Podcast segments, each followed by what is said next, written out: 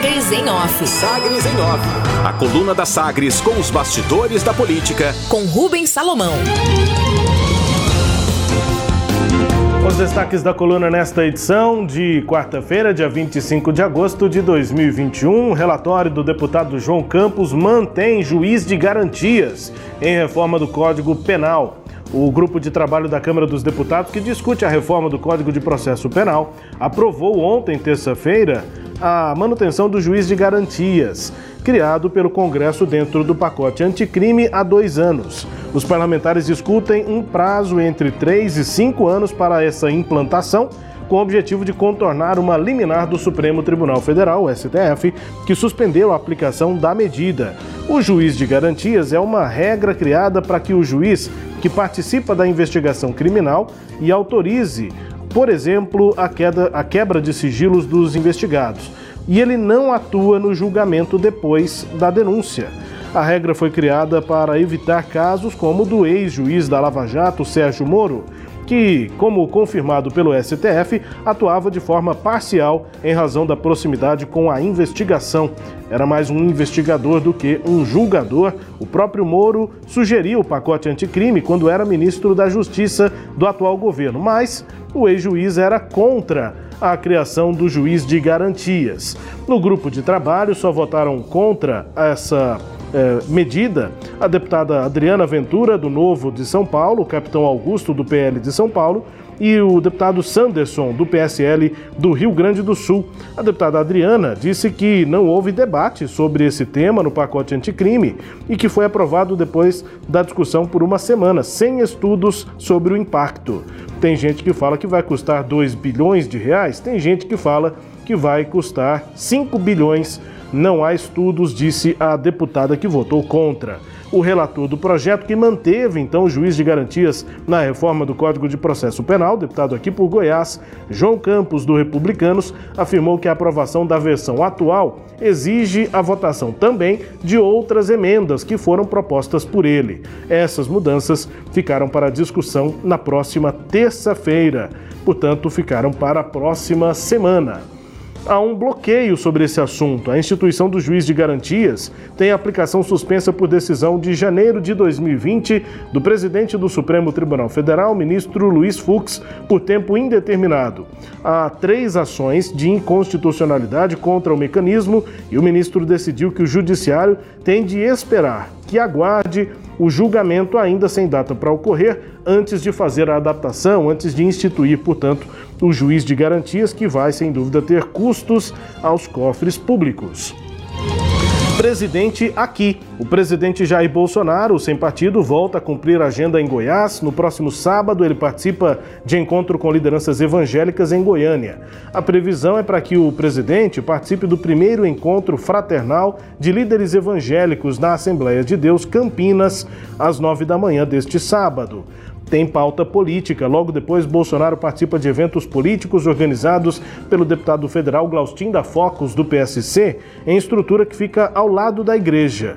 Foram convidados empresários, vereadores, prefeitos e também o governador de Goiás, Ronaldo Caiado, do DEM.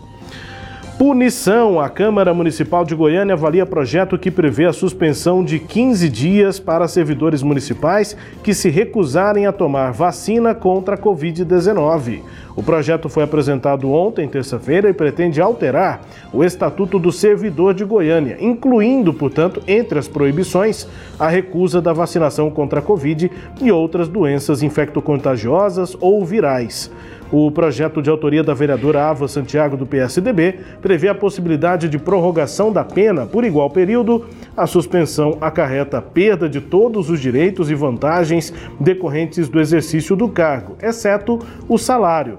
Isso é a suspensão do servidor público e, portanto, a vereadora pretende aumentar os motivos para que um servidor fique suspenso do serviço. Embasamento desse projeto está na Lei Federal 13.979 de 2020, que dispõe sobre medidas de enfrentamento à pandemia e autoriza autoridades públicas a tornarem a, va a vacinação obrigatória. O projeto de lei aqui em Goiânia também tem base em posicionamento do STF, que considerou constitucional a obrigatoriedade da vacinação com imunizante de eficácia comprovada pela autoridade sanitária sem qualquer violação à liberdade de consciência e de convicção filosófica. Portanto, projeto que tramita na Câmara Municipal e a última informação da coluna é uma mudança. O goiano Iago Montalvão deixou a presidência da UNE, a União Nacional dos Estudantes, e entregou o cargo para Bruna Chaves Brelas, do Amazonas. A Bruna Chaves é a primeira presidente negra depois de 84 anos de história da UNE. Ela foi eleita no dia 18 de julho. Destaques de hoje da coluna Sagres em Off e também com a sua análise, Cileide Alves. Rubens, é, nesse primeiro ponto aí, né, o juiz de garantia, a gente tem um debate entre lavajatistas e anti-lavajatistas, né? Os anti-lavajatistas é, propuseram esse juiz de garantias quando o debate ainda estava em cima da parcialidade ou não do juiz Sérgio Moro. Que se entendeu na época é que um juiz que é, preside o, o, inquérito, né, que acompanha, preside o inquérito não porque não é papel dele, mas é o juiz que acompanha as instruções do processo, ele não teria o, a, a, necessária parcialidade para poder julgar o acusado, especialmente por conta do caso da Lava Jato, em que é, depois, é, o, naquela série de reportagens do The Intercept Brasil, eh, revelou-se que havia ali muita troca de, de orientação e de informações entre os procuradores da Justiça da, da, da, do Ministério Público Federal lá em Curitiba e o juiz Sérgio Moro. Parecia até que o juiz era o, o, o presidente mesmo, né, da, do inquérito era ele que tomava as decisões de orientação para a acusação. A gente é, só observa que o juiz, ele, ele obviamente, ele mantém contato com as partes, mas sem que haja uma ligação de hierárquica ou como se ele fosse o, o, o coordenador das investigações, porque ele vai ter que ouvir a defesa e vai ter que ponderar entre as provas apresentadas por cada uma das partes para poder julgar o processo. E acabou que depois o Supremo Tribunal Federal considerou que o juiz Sérgio Moro não foi é, é, parcial e, por conta disso, anulou as decisões tomadas pelo, por ele lá em Curitiba. É, na Câmara dos Deputados, o, como você bem lembrou, o juiz de garantia foi é, foi criado, né, que é um segundo juiz que atua no processo, um acompanha a instrução do inquérito, a, a, organização das provas e o acompanhamento de todo o desenrolar da, da investigação, e o outro juiz entraria só no final para dar a, a, a sentença, para decidir o que fazer com aquele caso. A justiça brasileira é contra, considera que isso vai aumentar as despesas, porque precisaria de mais juízes né, para poder atuar mas o, a, como se viu aí nessa decisão da Câmara, ah, bom, voltando então, aí os juízes, houve uma, uma polêmica depois do, do, do, do Congresso ter aprovado a criação do juiz de garantia, houve uma pressão sobre o presidente Jair Bolsonaro para que ele não aprovasse, incluindo do seu ministro na época, Sérgio Moro. O presidente sancionou o projeto com o juiz de garantia, as partes que, que polemizavam foram à justiça e conseguiram essa liminar do ministro Luiz Fux, que suspendeu temporariamente até que o STF tome uma decisão. E aí aquele problema que acontece no Brasil, no STF, de o um juiz relator ter muito poder sobre o processo, né? Ele dá uma liminar que é monocrática, ou seja, ele sozinho decide e guarda o processo na gaveta e impedindo que esse processo chegue ao fim, que é com uma decisão do Supremo a favor ou contra, mas uma decisão, né? Então está nesse pé. E aí a Câmara dos Deputados achou esse atalho de novamente criar o juiz de garantia com regras um pouco diferentes para tentar passar pelo STF, Rubens. Talvez você também quisesse comentar sobre a presença do presidente Bolsonaro agora no sábado e uh, a expectativa para saber se o governador Ronaldo Caiado estará, ou não, estará lá ou não e qual vai ser o clima entre eles. Pois é, vai ser uma saia justa para o governador Ronaldo Caiado, porque ele tem evitado esses, esses, encontros com o presidente, especialmente em pautas como essa, né? Essa vinda de Jair Bolsonaro a Goiânia não tem a ver com questões de Estado, ele está vindo no processo de mobilização que ele e sua base estão fazendo para o 7 de setembro. Ontem, é, os, as igrejas evangélicas iniciaram um processo de campanha para adesão né, do, dos seus fiéis à manifestação que o presidente Jair Bolsonaro convocou para o dia 7 de setembro é, em favor é, do seu governo.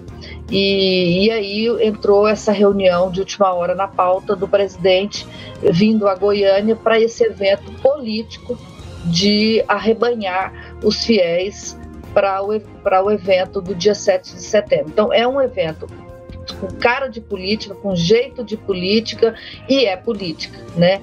E aí daí a saia justa, porque se fosse um evento administrativo ficava fácil para o governador, né, participar, havia uma justificativa para participar. Agora não, agora como é político, mas o evento é em Goiânia, é, eu quero ver como é que o governador vai sair dessa, se vai, né, Rubens? Porque a gente sabe que nos bastidores há uma preocupação muito grande de Caiado é, com o que está acontecendo é, no país, liderado nessa campanha liderada aí por Jair Bolsonaro para contra o voto impresso, contra o STF, contra todos e tudo, né? E, e, e o, o, governador tem evitado se posicionar, não tem comentado esse assunto. Há uma preocupação no governo que isso possa, que uma manifestação contrária do governador possa criar empecilhos para a administração estadual em Brasília, né? Há muitos projetos sendo tocados em Brasília, mas ao mesmo tempo há também nos bastidores informações sobre insatisfação do governador com esse é, é, clima, essa, esse, esse estilo beligerante que o presidente tem adotado contra tudo e contra todos, Rubens. Agenda, portanto, do presidente neste sábado pela manhã, às 9 horas, no encontro de evangélicos e depois também, logo na sequência, com o encontro político. Empresários, enfim, políticos, prefeitos foram convidados, assim como o governador Ronaldo Caiado. Entre os destaques da coluna Sagres em Off desta edição de quarta-feira, dia 25 de agosto de 2021. A coluna que também é podcast, está no Deezer, no Spotify, no SoundCloud e nos tocadores do Google e da Apple. Todo o conteúdo está lá no nosso portal sagresonline.com.br. Sagres em Off. Sagres em Off. A coluna multimídia. Acompanhe ao longo do dia as atualizações no www.sagresonline.com.br. Sagres em Off.